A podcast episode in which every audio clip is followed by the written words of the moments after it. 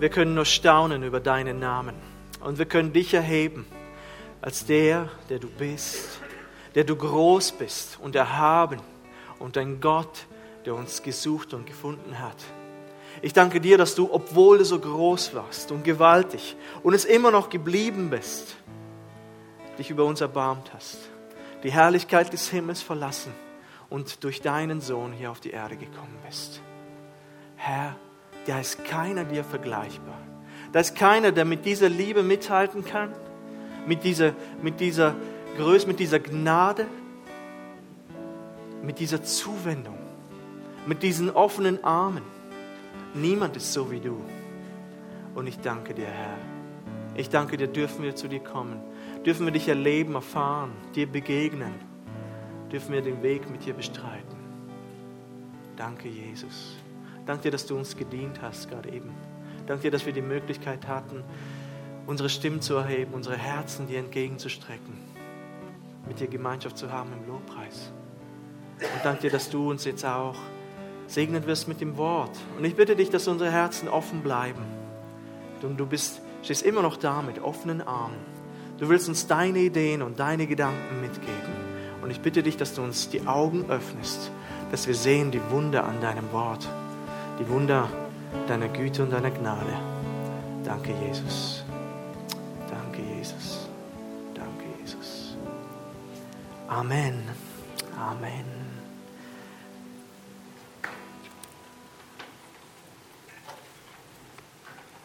Guten Morgen miteinander.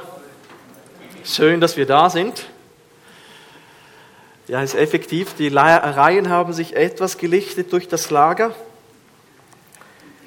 Aber ich bin dankbar, dass ich mit euch heute über das Thema, das Gespräch über wahre Größe reden darf und wir die Bibel nachher dann aufschlagen können.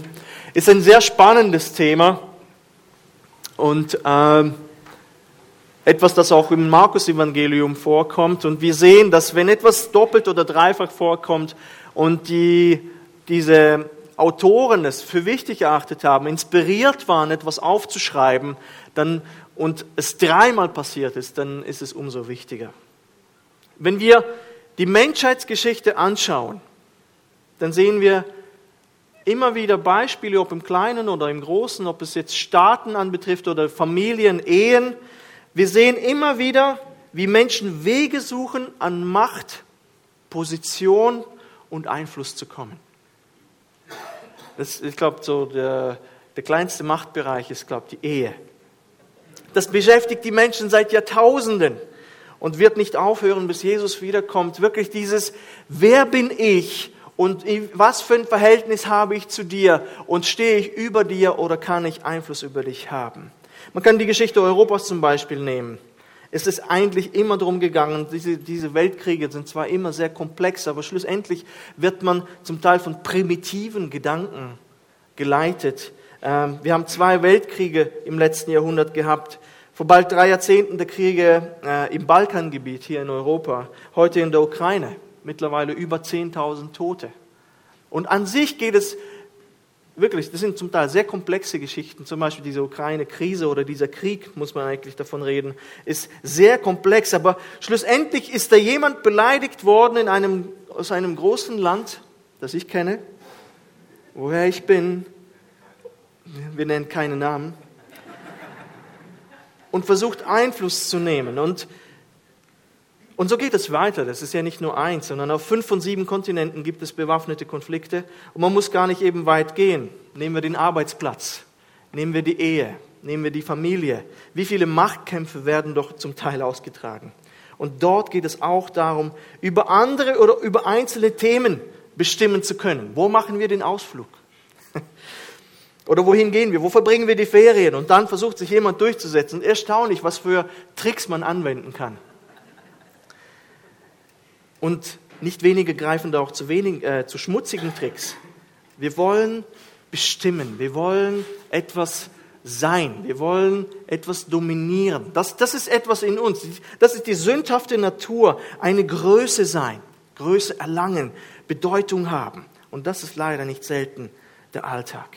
Und in unserem Text, den wir jetzt lesen werden, werden wir genau merken, es geht hier auch um Größe und Ansehen und Bedeutung und wir werden vielleicht erstaunt sein, dass Gott gar nichts dagegen hat, dass man Größe und Bedeutung und, ähm, und, und, und derartiges erlangen kann.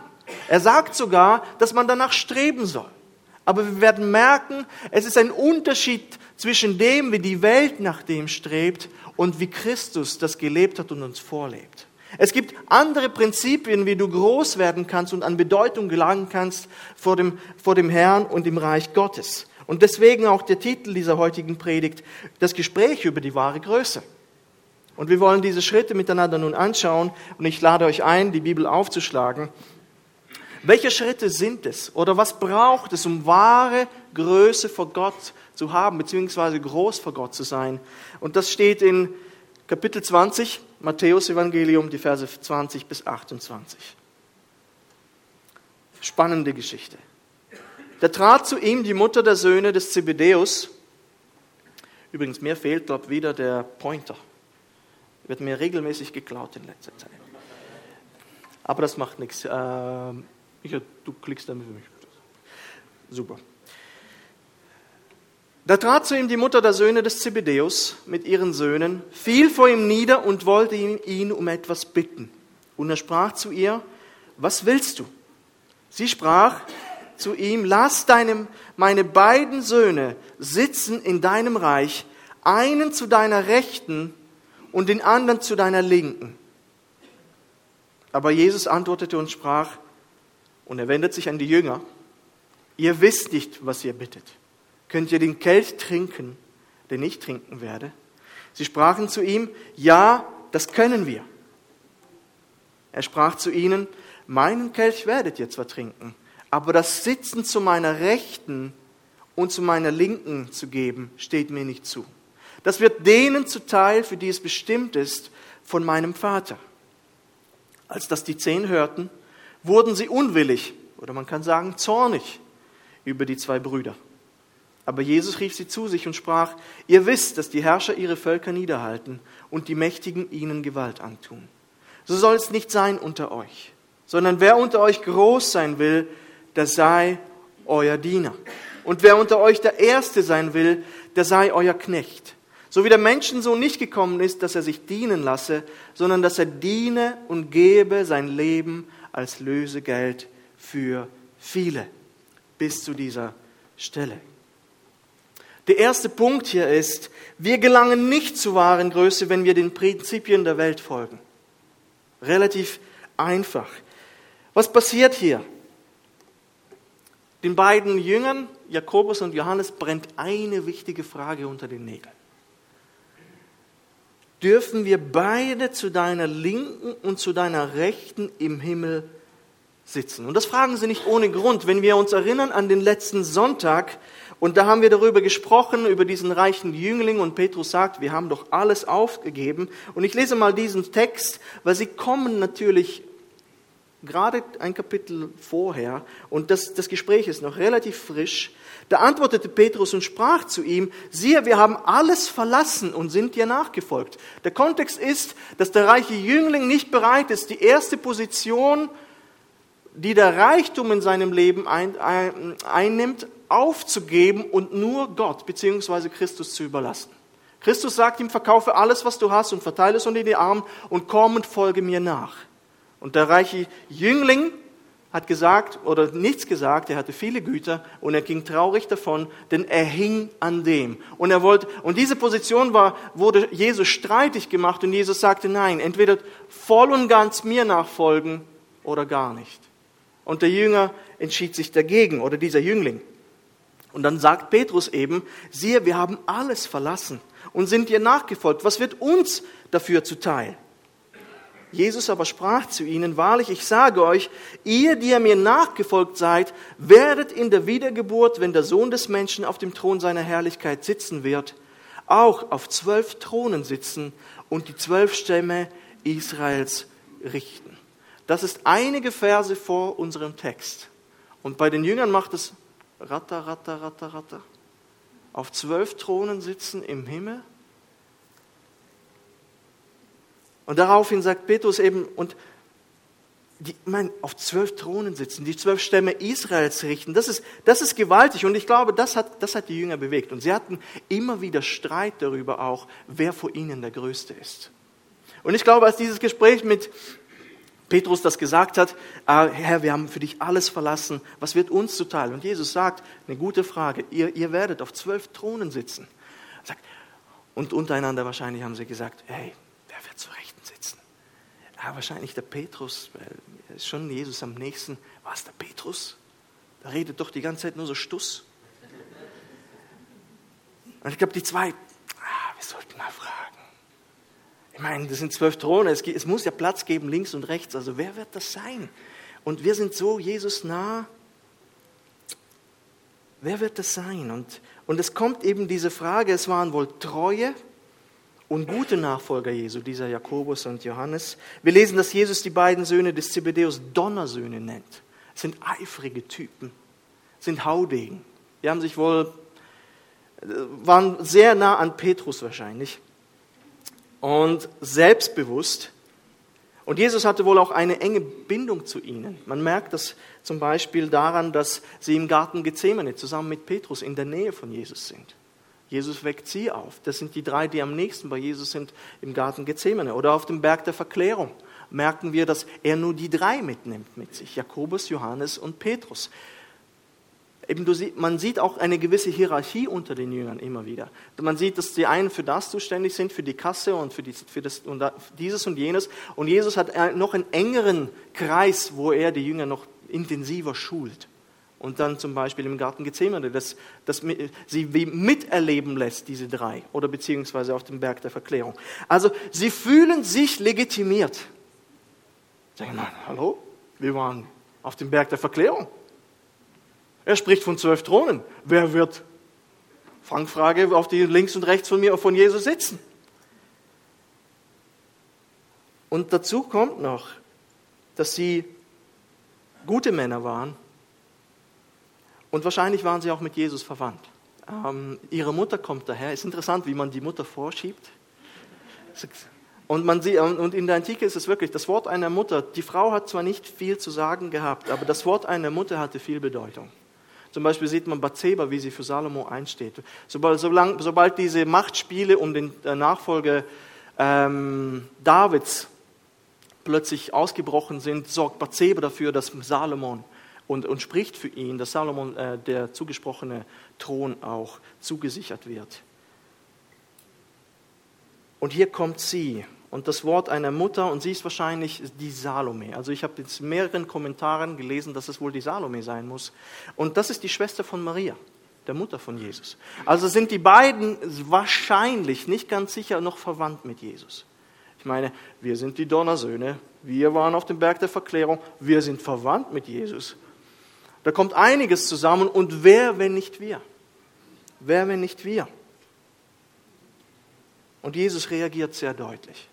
Er reagiert sehr deutlich, ihr wisst nicht, um was ihr bittet. Und Jesus fragt sie dann direkt, ob sie denn wirklich bereit seien, den Kelch zu trinken, den er trinken wird. Und er spricht von seinem Tod.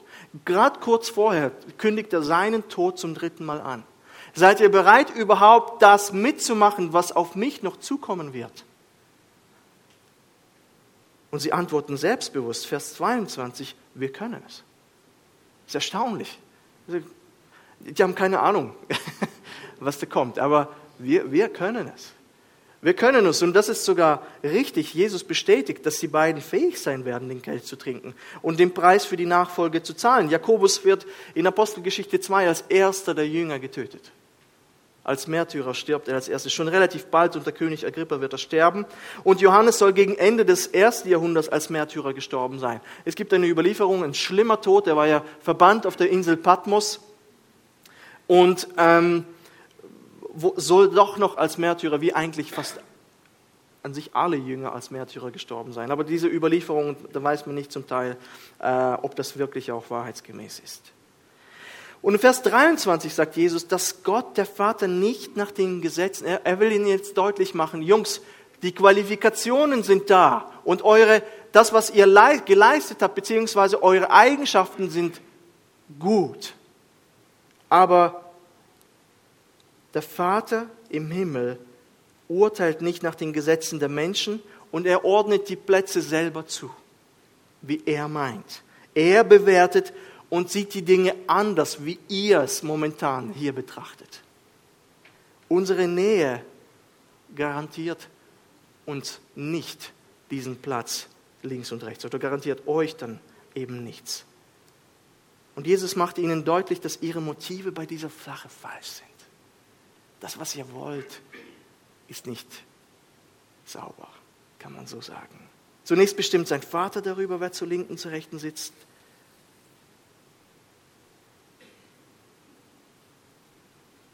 Und Jesus erkennt ihre Haltung. Er erkennt ihre Haltung. Ihnen geht es um Ansehen, es geht ihnen um Anerkennung, es geht ihnen um Ruhm, es geht ihnen um Position.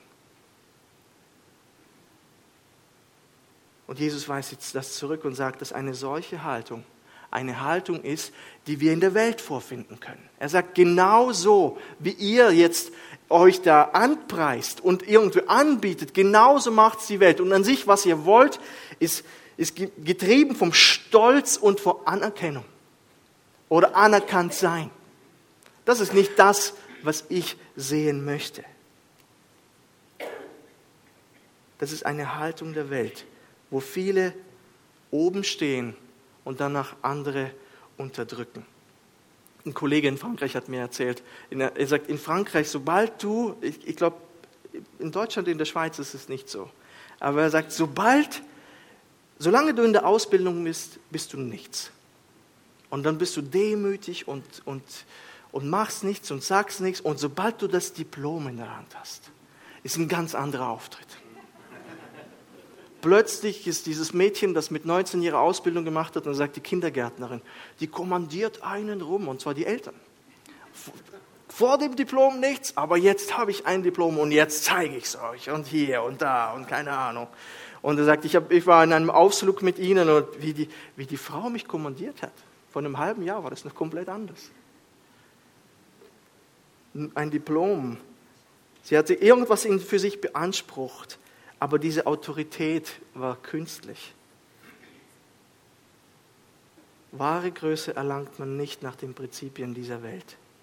Jesus spricht davon immer wieder. Wir sehen das in der Bergpredigt und dann auch ein paar Kapitel später hier in Kapitel 23.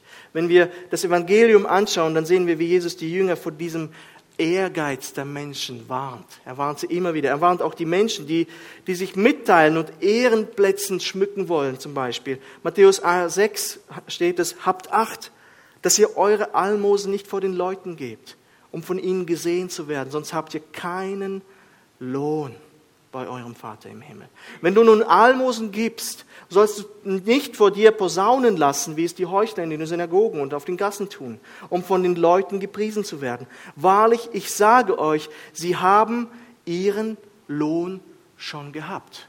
Menschen geben etwas und sie erwarten auch irgendwo Anerkennung und, Lob und Preis. Aber Jesus sagt ganz klar, das sind falsche Motive.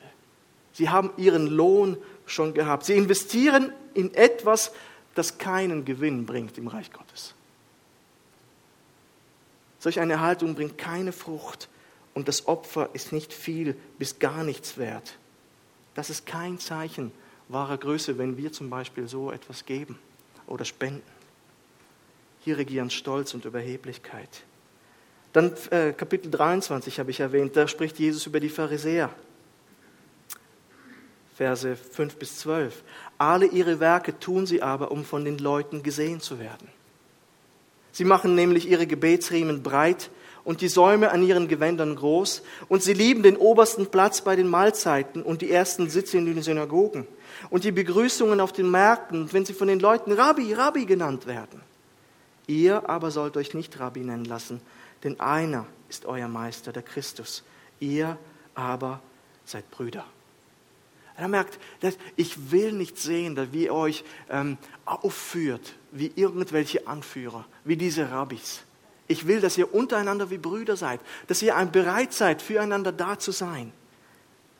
Die Haltung der Pharisäer sollte niemals die Haltung der Jünger sein und hoffentlich auch nicht von uns. nicht nach falscher Größe, nicht nach falscher Ehre, Eitelkeit zu trachten und falschen Motiven nachzulaufen.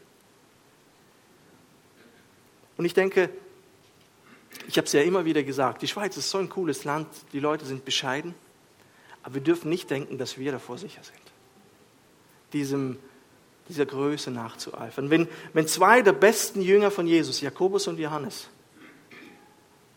davon befallen gewesen sind, wer sind wir zu sagen, wir sind davor sicher? Streben nach Ämtern, Positionen ist nicht schlecht. Ist wirklich nicht schlecht. Es ist immer eine Frage der Motive. Das ist genauso wie beim reichen Jüngling. Reichtum ist nicht per se schlecht. Die Frage ist, wie gehst du damit um? Wie gehst du mit deinem Amt um? Wie, wie gehst du mit deinem Streben nach einem Amt um, einer Beförderung? Was sind deine Motive? Und oft geht es um Macht, um Stärke, und das ist nicht das, was Jesus möchte. Und eben genau das ist das äh, Problem bei Jakobus und Johannes. Ihre Stärke war auch gleichzeitig ihre Schwäche. Dieses Eifern, weil es gierig und selbstsüchtig war. Und ich habe mich gefragt und ich frage uns auch alle, was ist unsere Haltung? Wie dienen wir? Oder wie sind wir in den Positionen, wo wir sind? In der Familie, als Ehemann, als Ehefrau? Wie sind wir in der Gemeinde? Wie sind wir in der Familie? Wie sind wir mit unseren Kindern? Führen wir uns als Herrscher auf? Wie sind wir bei der Arbeit, wenn wir einen kleinen Kreis von Männern und Frauen haben, die unter uns sind? Wie bieten wir uns an für einen Dienst? Wie vollbringen wir unseren Dienst? Das sind wichtige Fragen. Was erhoffst du dir davon? Anerkennung, Ruhm, Schulterklopfer? Willst du über Menschen dominieren? Vielleicht macht es manchmal Spaß, aber das ist nicht gut. Du merkst bei den Kindern, oh, sie lieben es, König zu sein und Königin. Und dann zu sagen und zu lassen. Meine Schwester war immer so, ist interessant. Wir hatten auf dem Schulhof, und das ist in uns, das ist gar nichts gegen meine Schwester. Ich bin übrigens Onkel geworden diese Woche. Genial. Aber wie sie es geschafft hat, wir hatten auf dem Hof immer nur kleine Jungs oder Jungs. Und sie war das einzige Mädchen im Bund. Sie war immer der Boss. Sie war immer der Boss und hat dominiert und sie war die Königin und hier und da und holt mir das und ich stand immer nur da, vier Jahre älter. So, wie macht sie das? Wow, alle gehorchen, alle tun, was sie will. Alle waren begeistert von ihr. sie ist keine Diktatorin geworden. Aber das ist in uns. Und die Frage ist, was sind unsere Motive? Das, das sind Kinder. Und ich denke, wir müssen lernen, damit umzugehen, diesen, mit diesem Drang umzugehen. Es hat für Gott wenig Nutzen, wenn du dich auf, dein, auf, auf diese Dinge verlässt und von, von diesen Motiven leiten lässt.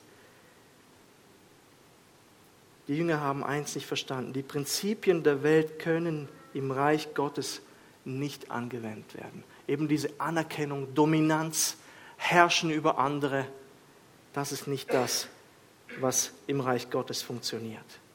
Und deswegen sagt doch Jesus dann im zweiten Teil,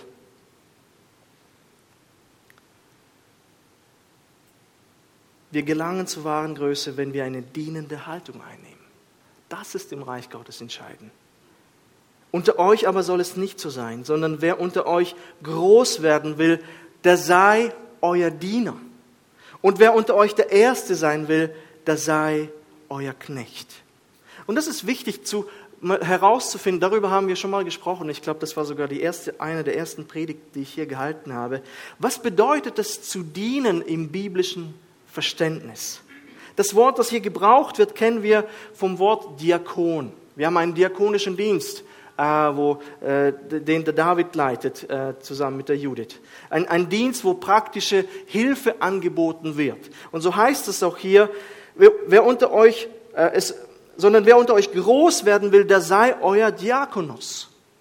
Diakon, der Diener. Und Jesus spitzt es nochmal zu. Und wer unter euch der Erste sein will, der sei euer Dolos, euer Sklave. Noch, noch mehr sogar als ein Diener.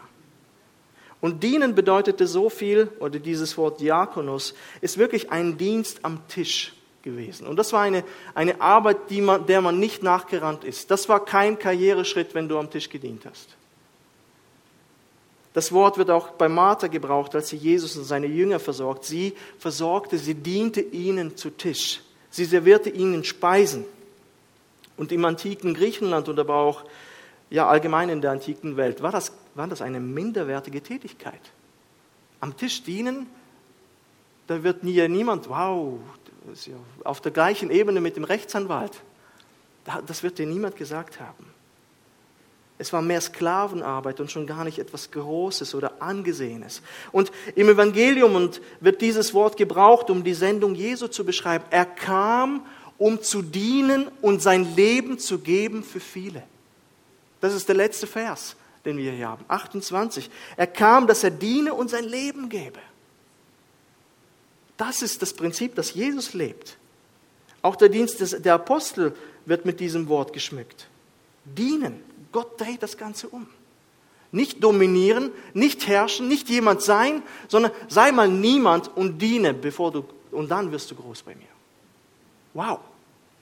Das, erscheint, das Wort dienen erscheint in einem komplett neuen Licht. Das hättest du ihnen damals in der antiken Welt niemals gesagt. Wenn du jemand sein willst, fange an zu dienen. Ich sage, äh, nein. Wenn du jemand sein willst, fange an, dich durchzusetzen, dich durchzuboxen, die Ellbogen einzusetzen. Und Jesus sagt, diene diene. Es bekommt eine ganz neue Würdigung und ist nichts mehr Minderwertiges und Primitives. Es bekommt Farbe, ein neues Gewicht, das für uns sehr relevant ist. Fange an zu dienen und bei Gott groß zu werden. Das Dienen ist auch heute unbeliebt. Wenn ich denke, wow, was wir für Tricks anwenden müssen, damit unsere Kinder uns dienen, Bei Lagern müssen wir Ämtlich aufstellen. Die Ämtlich sind notwendig, damit die Dienste gemacht werden. Niemand meldet sich. Wer kann ich heute bitte Abwasch machen? Dringend, wirklich, ich habe es sehr oft mehr. Es gibt so Leute, Gott sei Dank. Aber du musst die Dienste einstellen. ich weiß noch von Lagern mit Teenies, also, wer möchte abwaschen heute? Es wurde nicht eingeteilt. Kann jemand bitte sich freiwillig melden? Schweigen in der Runde. Und dann meldet sich einer oder zwei. Das ist wirklich einander zu Tisch dienen, den anderen die Last tragen. Das ist, das ist etwas, das nicht in uns ist. Es sei denn, wir, es wurde uns von klein auf beigebracht. Und das ist wirklich harte Arbeit. Wir merken aus, wie schwer das ist, den Kindern beizubringen, dass sie, den, dass sie bereit sind zu dienen und von sich aus. Und dass sie dann nicht sagen, kannst du bitte den Löffel bringen? Äh. Dann kannst du bitte den Löffel bringen ohne das. Äh. Ja. Okay, nein, auch ohne das Ja. Einfach geh, steh auf und hol bitte mir den Löffel. Das ist schwer. Das ist schwer, in so eine Haltung hineinzukommen, wo, wo wir dienen. Und das Dienen fängt im Kleinen oft an. Wirklich, ich habe gerade den Löffel holen einfach so aus dem Kopf heraus gesagt, aber das ist auch in der Gemeinde so. Dienen fängt oft in der Gemeinde auch in kleinen Dingen an. Putzdienst ist etwas so Kleines. Oder es ist etwas Großes gleichzeitig. Aber das ist nicht etwas, das sichtbar ist. Oder im Gemeindecafé anfangen zu dienen. Irgendwelche, ich weiß nicht, Dekoration machen oder was auch immer. Ich möchte diese Dienste überhaupt nicht kleinreden, aber man, man fängt oft mit, mit solchen Dingen an. Und die Frage ist, mit welcher Haltung tust du diese Dienste verrichten? Es sind Arbeiten, die oft nicht sichtbar sind, die aber für Jesus wertvoll sind. Wir dienen einander und jeden Dienst braucht es in der Gemeinde. Dienen wir gerne, wenn es niemand sieht. Wir dienen mal oft gerne. Jetzt könnte man sagen, ja, Eugen, du stehst da vorne, du dienst gerne. Steht, ja, vielleicht. Aber meine Motivation muss auch stimmen. Glücklich sind diejenigen, die das mit Freude tun und es nicht gesehen wird. Das ist ein wertvoller Dienst der vor Gott bemerkt wird auch wenn wir vielleicht nicht eingeteilt worden sind, uns zu melden, das ist etwas wert. Das macht den Unterschied bei Jesus. Ich habe an die Ehe gedacht. Wow, was für ein Feld, um das zu üben. Was für ein Feld, um das zu üben, ein Dienst. Ich, ich denke manchmal, wir dienen manchmal einander, weil oder wenn der andere mir dient. Und so funktionieren viele Ehen. Es funktioniert nach dem Prinzip des Tauziehens. Und ich möchte Andreas und Eva nach vorne bitten. Ich habe sie nicht vorgewarnt. Ich gebe euch ein Seil. Könnt ihr nach vorne kommen und vielleicht hier nach vorne. Oder ja, das reicht auch so. Und ihr müsst es spannen. Einfach ziehen. Und viele Beziehungen, viele Beziehungen funktionieren nach diesem Prinzip. Es ist immer Spannung da. Das heißt, wenn wir jetzt die Ehe als Beispiel nehmen würden, und wir könnten das auch aber auf jede Beziehung anwenden, ich mache nur etwas, wenn du das tust, was ich von dir erwarte. Und du ziehst. Und sage, okay, dann mache ich aber das nur, wenn du das tust, was ich will. Und du ziehst. Und so funktionieren viele Beziehungen. Und jetzt seht ihr, ja, ihr habt Erwartungen aneinander und ihr sorgt für Spannung. Du erwartest dieses und jenes, keine Ahnung. Ähm, ich will mit dir reden. Sagst du zu mir immer wieder, gell? Sag, ja, aber dann darf ich zum Sport gehen. und du ziehst. Und, und dieses und jenes. Und ihr merkt, und viele Beziehungen sind, es gibt Momente in jeder Ehe, die so sind. Aber manche Ehen sind nur so. Und das ist permanent Spannung da. Und jetzt strengt euch ein bisschen an und zieht ein bisschen mehr, lenkt euch ein bisschen zurück. Nicht zu viel, nicht zu viel. Äh, und nicht hinfallen. Und man merkt, diese Spannung, irgendwann wird man müde, oder? Und man wird auch in einer Beziehung müde. Wenn du praktisch nur so funktionierst, dass wenn du mir, dann nicht dir. Und permanent ist in, in solchen Beziehungen dieser Stress da und, und vielen Dank. Dankeschön. Das ist super. Man sorgt zwar für Gleichgewicht, aber es ist eine Spannung da. Wenn du das tust, dann tue ich das. Wenn du das tust, dann tue ich das. Und es ist permanent da. Und man hält an diesem Seil und irgendwann, ich habe genug. Ich habe genug. Wirklich permanent muss ich einfordern und machen. Und das ist wie die ganze Zeit so ein Wagendenken. Ja, jetzt habe ich etwas gemacht, jetzt musst du etwas für mich tun. Und das ist nicht der Dienst, wie Jesus ihn sich vorstellt. Man wird müde, man wird frustriert. Es, es bricht etwas in der Beziehung oft in solchen Fällen. Manch, manchmal kommt es sogar zu Scheidungen, weil, weil einfach diese Erwartungen aneinander nicht erfüllt wird. Man dient einander nicht. Es geht immer nur, wenn du mir, dann nicht dir. Und permanent und nicht anders so. Michael J. J. Wilkins hat gesagt, er, hat, er, er ist ein Theologe und Bibellehrer, er hat erzählt, dass er Ehepaare genau in solchen Fällen oder angehende Ehepaare für zwei Monate sich verpflichten lässt, freiwillig, für zwei Monate sich verpflichten lässt, nicht danach zu fragen, dass ihre Bedürfnisse erfüllt werden. Das heißt, du, du denkst nicht über dich nach, sondern du denkst immer über das nach, was dem anderen dienen könnte. Und er sagt, viele Ehepaare sind erschrocken. Eine Frau kam zu ihm und sagte, was? Ich bin schon die ganze Zeit am Betteln, dass er mir im, im, am Meckern, dass er mir im Haushalt hilft oder dass er dieses und jenes. Er wird mich nie wieder zum Abendessen ausführen. Wenn ich nur ihm diene, das war's, mein Leben ist vorbei. Und er sagte dann, lasst euch darauf ein. Du wirst nichts einfordern zwei Monate lang und genauso er nicht. Du wirst nur danach fragen, was möchtest du? Was möchtest du? Und es ist interessant, die Paare, die sich dann darauf eingelassen haben, was für ein, was für ein ähm, wirklich Wechsel da stattgefunden hat. Äh, Wilkins hat ihnen klar gemacht, dass sie versuchen sollten, Gottes Muster der Gnade uns gegenüber zu folgen. Er sagte, schaut mal, Gott gibt uns doch gern. Und Gottes Gnade ist doch eine, eine freundliche Zuwendung zu uns, obwohl wir es nicht verdient haben. Handle nach demselben Prinzip. Wende dich deinem Ehepartner zu und gib einfach, so wie Christus dir gibt. Lern von ihm. Und gib einfach, diene ihm. Probier es aus. Und sie war erstaunt, diese Frau, da sagt sie, dieser Mann hat dann eine Reihe von neuer tägliche Prioritäten, dann natürlich klar, du, du stellst irgendwo eine Liste auf, okay, heute sollte ich fragen, was, ob sie Hilfe bräuchte im Haushalt oder dieses oder jenes. Und sie war total perplex. Er fragt mich, ob ich Hilfe brauche. Und er sagte, wow. Und aus dem heraus war sie plötzlich dann auch bereit, dann ihn natürlich, natürlich, geh natürlich zum Basketball. Das ist doch super, dass du Basketball spielen möchtest. Natürlich, ja, nein, ich habe nichts dagegen. Geh heute zum Basketball und so weiter. Er war total überrascht, dass sie ihn plötzlich am Samstagnachmittag zum Basketball lassen, gehen lässt. Und dann hat er plötzlich angefangen, sogar freiwillig auf Basketball zu verzichten, was er nie gemacht hat, weil sie ja plötzlich auch bereit ist, auch auf andere Dinge in ihrem Leben zu verzichten für ihn.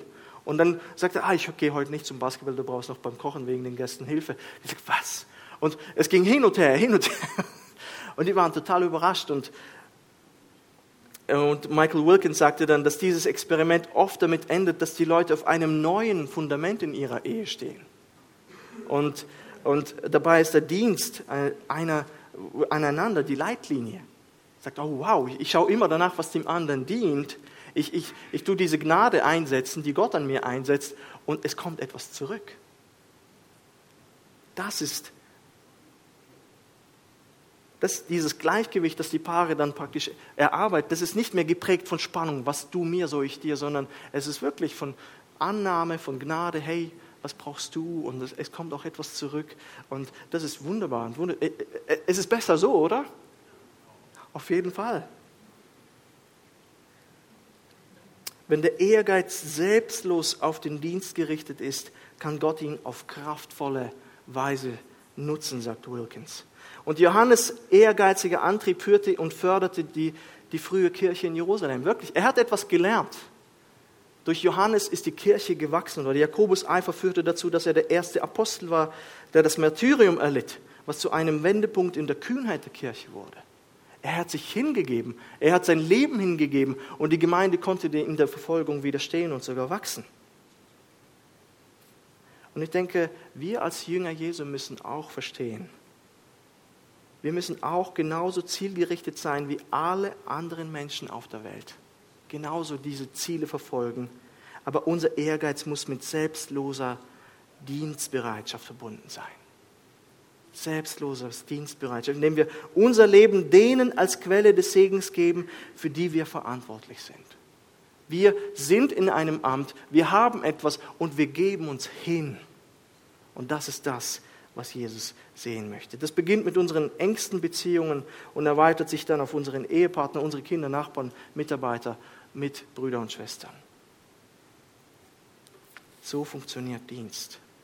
Und deswegen noch der letzte Punkt. Und hier sagt Jesus, nimmt mich als Beispiel. Nimmt mich als Beispiel. Wir gelangen zu wahren Größe, wenn wir Jesu Beispiel folgen.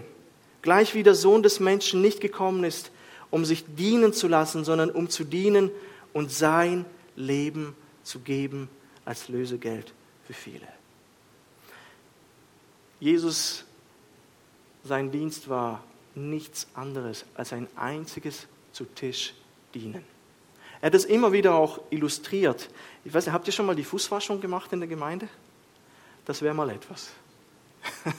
so etwas mal zu machen. Das, das wirklich, ja, ich glaube, man davon erzählt, dass in der ersten, in der russischen Gemeinde, wir, wo wir zum Glauben gekommen sind, die Fußwaschung ein Teil war von, vom Abendmahlsgottesdienst. Also es gab einen separaten Abendmahlsgottesdienst einmal im Monat und vor dem Abendmahl haben wir einander die Füße gewaschen. Sie haben es sehr ernst genommen. So wie ich euch gedient habe, so, so erwarte ich das von euch. Und sie haben wirklich das als Gebot genommen und sie einander die Füße regelmäßig gewaschen.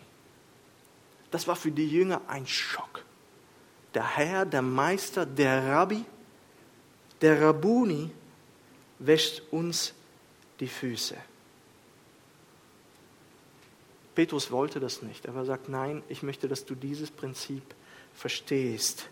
Und dann hat er selber, merken wir, sich hingegeben für die Gemeinde. Wie er in Jerusalem gedient hat, wie er in Jerusalem gepredigt hat, er hat verstanden und genauso gedient.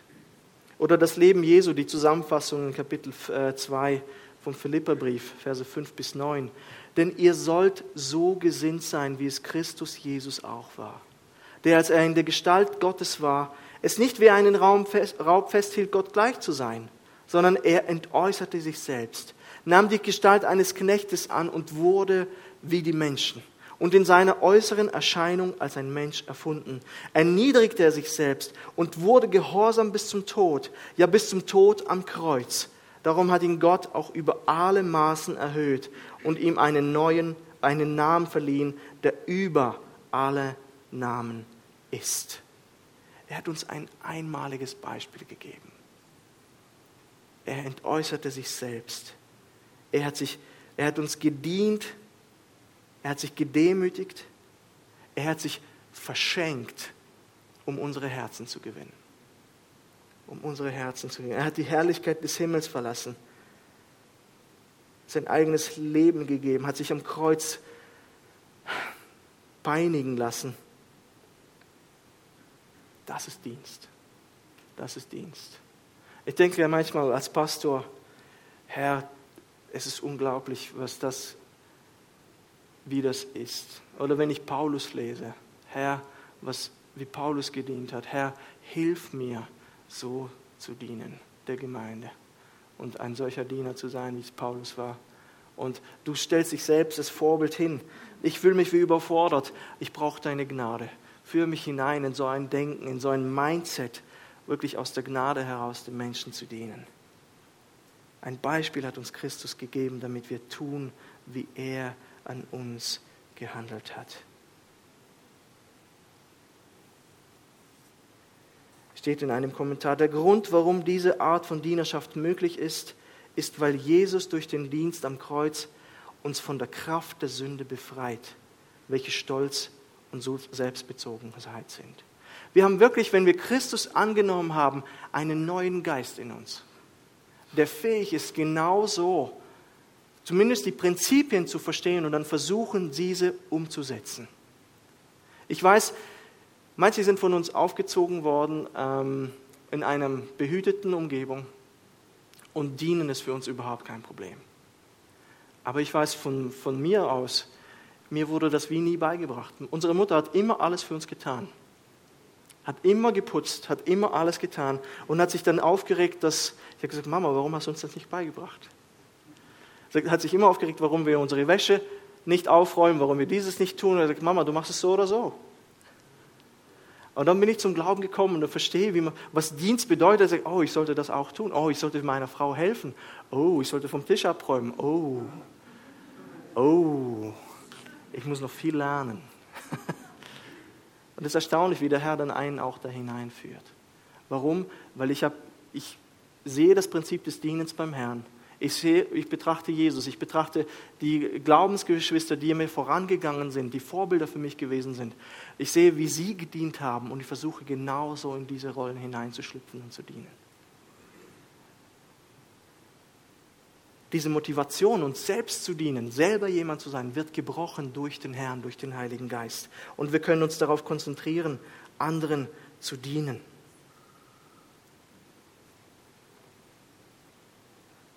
Ich habe hier noch ein Zitat. Ungeachtet der uns zustehenden Rechte, Ämter oder Befugnisse haben wir also ein Hauptvorbild, Jesus, der die ganze Herrlichkeit des Himmels beiseite gelegt hat, um ein Kreuz auf sich zu nehmen, damit er uns dienen kann. Wenn wir seinen Dienst in unserem Leben erleben, können wir eine Veränderung all unserer Werte erleben, damit wir denen um uns herum dienen können. Darf ich die Band nach vorne bitten? Ich möchte zusammenfassen. Ich habe mir gedacht, die einen von uns sind vielleicht genauso aufgewachsen mit diesen Prinzipien des Dienstes und das ist genial. Das ist ein Schatz und ich bitte euch, dass ihr diesen Schatz hegt und pflegt.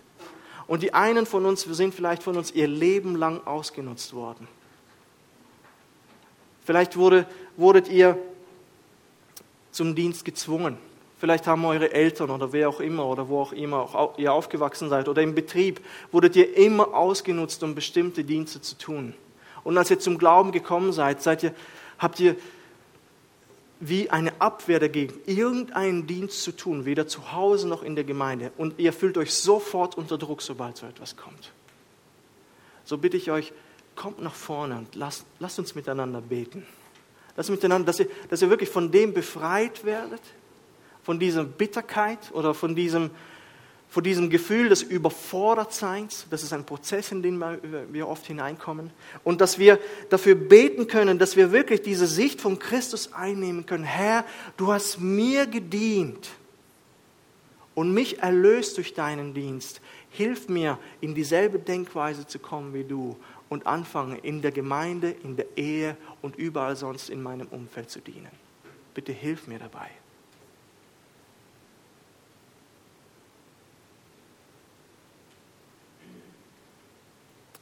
Darf ich euch bitten, aufzustehen? Herr Jesus, du rufst uns zum Dienst heute, zum wahren Dienst. auf deinen Feldern. Und du sagst, dass wir bei dir sogar zu wahren Größe dabei gelangen können, wenn wir die Prinzipien verstanden haben, wie Dienst funktioniert und wie du gedient hast. Und du hast gesagt, dafür müssen wir dir folgen. Und ich bitte dich, hilf uns, die Prinzipien zu verstehen und dir nachzufolgen. Nur in einer dienenden Haltung werden wir gesegnet, wird unser Leben wachsen und werden wir persönlich wachsen, wird unsere Stellung wachsen im Reich Gottes. Und ich bitte dich, dass du dich entscheidest für den wahren Dienst und für die wahre Größe bei Gott. Dass du sie nicht beim Menschen suchst, dass du die, die Anerkennung nicht suchst in der Position oder in, in, in, in der Stellung, die du hast, sondern dass du die Größe und die Anerkennung bei deinem Gott suchst.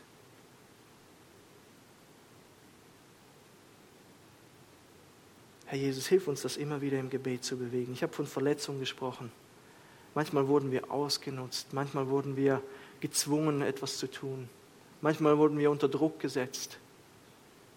Und wir haben wie eine Blockade überhaupt, für irgendeinen Dienst frei zu sein. Wir fühlen immer den Druck auf uns. Und ich bitte dich, dass du auf übernatürliche Weise uns hilfst, ihn wegnimmst und dass wir in eine gesunde Beziehung zum Dienst kommen wo wir von, von uns aus, aus dieser Gnade heraus, die du uns zusprichst und schenkst, dass wir auch genauso anfangen, uns zu verschenken. Aber es sind manchmal so große Hindernisse und ich bitte dich, dass du die überwindest. Dass du allen Mauern zerbrichst. Dass wir offene Herzen haben, so zu dienen, wie du uns gedient hast. Danke, Herr Jesus. Danke. Wir werden jetzt beten miteinander und wer nach vorne kommen möchte, beziehungsweise ich werde noch hinten stehen mit der Eva zusammen, ähm, lasst euch segnen.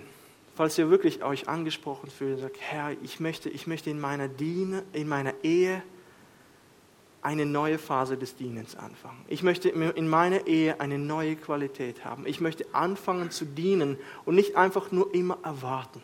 Dann lass uns miteinander beten. Ich habe, ich habe eine Blockade, was Dienst anbetrifft. Dann lass uns miteinander beten. Nehmen wir die Gnade in Anspruch, die der Herr uns gibt. Nehmen wir die Vergebung in Anspruch, die der Herr uns gibt. Und lassen uns zurüsten für den Dienst. Und er macht es möglich. Amen.